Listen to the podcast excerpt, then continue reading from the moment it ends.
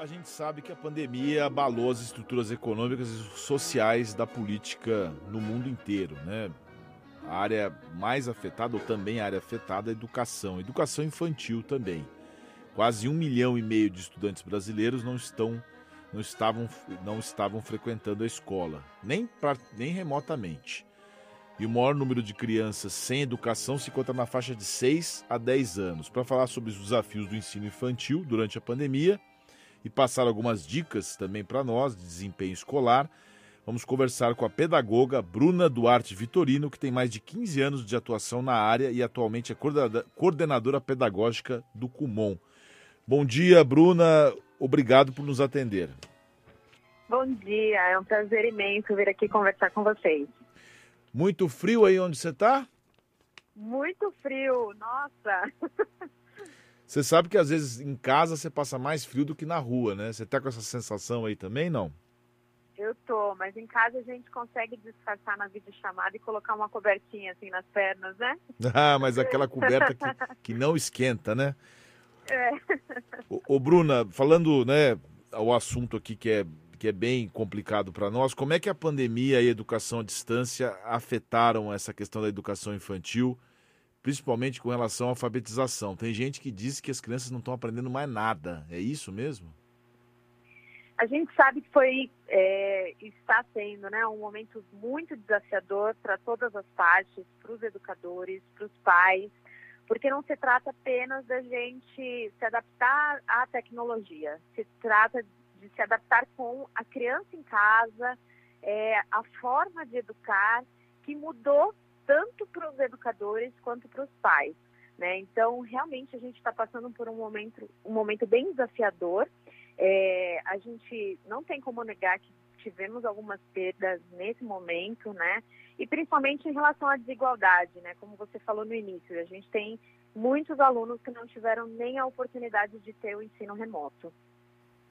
Essa, essa primeira infância, que vai do zero aos cinco anos, é um período que a criança desenvolve suas perspectivas da vida, né, como comportamento social. Aliás, tem estudos né, psicológicos profundos que essa idade marca até a personalidade, a formação e os valores que ela recebe nesse período de tenridade. Né? A evolução cognitiva e, o aspecto físico dela. De que forma a falta da educação presencial pode afetar esse desenvolvimento nessa faixa etária? É realmente essa fase, é a fase onde a criança ela tem aí, é, a gente tem estudos que mostram que ela aprende duas vezes mais do que uma criança com mais de oito anos, por exemplo, né? É, então a falta de estímulo para essas crianças acaba gerando um certo prejuízo, né? O que a gente tem conversado muito com as famílias é, para que estimulem brincando em casa. É, assim, mesmo que a criança não esteja na escola ou convivendo com outras crianças, ela vai ter algum tipo de estímulo em casa. A gente não fala para o pai virar professor, não é isso. Mas é tentar transformar esse momento que estão todos em casa para brincar, para se divertir, para ter momentos em família, longe da televisão, longe do celular, porque isso vai estimular a criança e vai fazer essa formação de todas as bases psicológica, social, é, que a criança precisa nessa idade. E nesse passo, o papel dos pais é muito importante, mas também da, forma, da formação moral, os valores que a criança tem. Tem até uma frase, né, um ditado popular, que é de pequenininho que se torce o pepino, né? Que refere-se aos bons costumes, à educação que se deve dar às crianças o mais cedo possível. E como é que os pais podem ajudar nessa educação infantil? Tem muito pai que fica desesperado com essa situação, né? De, de pandemia, no sentido da, da presença dos filhos e não vê a hora do filho sair. Como é que, como é que os pais se adaptaram e devem se adaptar a essa nova realidade? Uma coisa que os pais precisam ter em mente é que os filhos nessa idade eles aprendem pelo exemplo. Muito mais do que a gente falar o que a criança deve fazer, ela vai nos imitar, ela vai imitar o nosso comportamento. Né? E por isso que a gente fala que a moral, né, que os valores são criados em casa, porque é através dessa observação do pai, da mãe, como eles se comportam no dia a dia, que essa base vai se formando. Então, é muito importante, mesmo que a gente pode estar um pouco cansado, estressado nesse momento, é, que a gente tente passar tranquilidade para as crianças, é, alegria e mostrar com exemplos, né, como deve se comportar, né? Então, é, os pais precisam ter bastante cuidado nessa idade é, e oferecer esse apoio, né? E sempre muito amor, muito carinho e respeito pela criança. Assim, ela vai entender esse comportamento dos pais e ela vai ter essa resposta futura de, de ter esse mesmo tipo de valor, né? Não, tudo bem. Amor, carinho, mas tem que ter um pouquinho de repreensão também, né? Tem uma frase que diz o seguinte, que a liberdade interessa a quem dá, não a quem recebe, no que se refere à, à parte pedagógica da criança. Como é que você avalia essa frase que eu falei e com relação a essa liberação da independência do, da criança nas suas próprias atitudes? Olha, eu acho que a gente pode trazer para algo muito prático. É, a, essa é, comportamento da criança, a gente constrói também junto com ela. Claro que os pais devem impor limites. E a forma prática dos pais colocarem limites ou ensinarem limites para a criança é no dia a dia é, ter uma rotina adequada para a criança. Então, se tudo é, é surpresa no dia da criança, se ela não sabe o horário de comer, o horário de estar em família, o horário, mesmo na cidade, mesmo pequenininho, eles precisam de rotina. Com essa rotina, os pais vão começar a guiar os limites da criança, né? Então, não é deixar a criança com o celular o tempo que ela quiser, é combinar com ela o momento correto para cada uma das atividades. Isso vai impor os limites e, claro, quando há um comportamento inadequado, os pais devem conversar, é, explicar o porquê do comportamento inadequado. E aí a gente fala sempre assim, que a autoridade, ela vem conforme os exemplos. Né? Então, se os pais se descontrolam, é, batem na criança, ela vai aprender esse comportamento é, descontrolado e agressivo. Se os pais conversam, explicam os limites e impõem, né, não pode, não vai fazer isso, não vai fazer aquilo, ela vai aprender a se comportar dessa forma. Às 9 horas e 7 minutos, nós estamos ao vivo conversando com a Bruna Duarte Vitorino, pedagoga e coordenadora pedagógica do Cumon.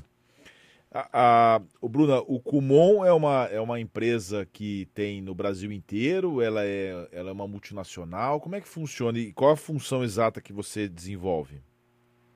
É, nós somos uma multinacional, a nossa origem é lá do Japão.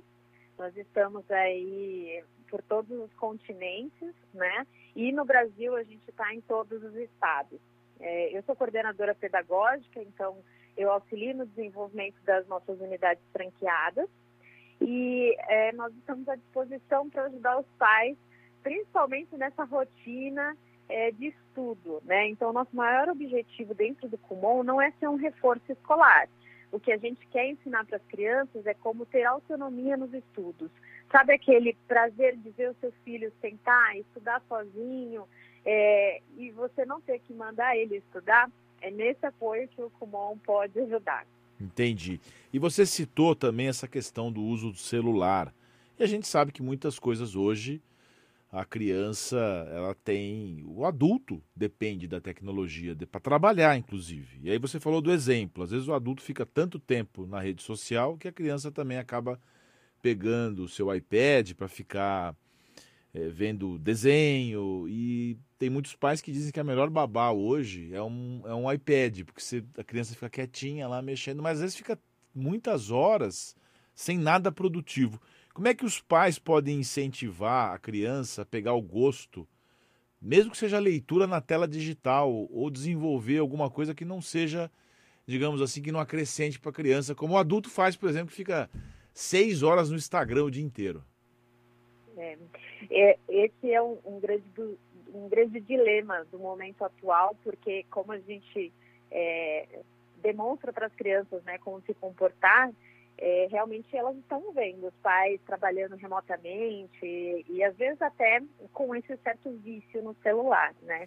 E a recomendação da OMS é, inclusive, que até os dois anos a gente não apresente telas é, para as crianças, né? Existem já vários estudos que mostram que à medida que a criança fica muito tempo é, diante desses estímulos, ela, é, o cérebro dela fica um pouco mais preguiçoso para ter criatividade, imaginar histórias. Sabe quando a criança brinca sozinha e nem precisa ter nenhum brinquedo, ela começa a imaginar? Né? Então, essa formação criativa, ela fica muito prejudicada se a criança fica exposta muito tempo diante das telas. Então, para os pais, o que, que a gente recomenda? Tenta ir assistir a sua série, ver a sua rede social, depois que você já brincou com a criança, depois que ela já foi dormir, né? Aproveita o momento que você está com ela para brincar com algo em casa, com o brinquedo, com a imaginação e com a leitura. Porque a leitura, quando ela é bem criança, é, é uma brincadeira para eles, é um estímulo de criatividade. Então, todo dia, lê um pouquinho, pega um livrinho, imagina a história junto com a criança, que esse hábito vai se formando.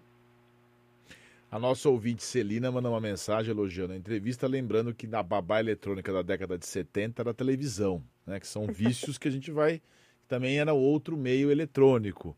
E ela diz assim: Sergio, eu concordo com a Bruna, esse negócio de, de respeito às crianças, torce o pepino de, de criança, né? De pequeno, não é uma coisa muito boa. É, é isso, né, Bruna? Tem que ter um equilíbrio tem que dar o exemplo, mas ao mesmo tempo usar os recursos de tecnologia atual para a criança poder evoluir. Sim, sim. É, é, um equilíbrio, né? E o melhor seria colocar dentro da rotina qual é o horário, mesmo que a criança seja pequena. É, qual vai ser o horário que ela vai ter esse tipo de estímulo de, de telas, né? E colocar um limite. Vai ser durante uma hora, 30 minutos. Cada família vai é, adequar o seu tempo, a sua rotina ao que acha melhor para o seu filho, né? Mas sempre controlado, não deixar solto, porque aí sim é, a gente está desperdiçando muito potencial dessas crianças. Conversamos ao vivo com a Bruna Duarte Vitorino, pedagoga e coordenadora pedagógica do CUMON. Bruna, muito obrigado por sua participação aqui no Oito em Ponto e um excelente final de semana para você. Muito obrigada. Tchau, tchau.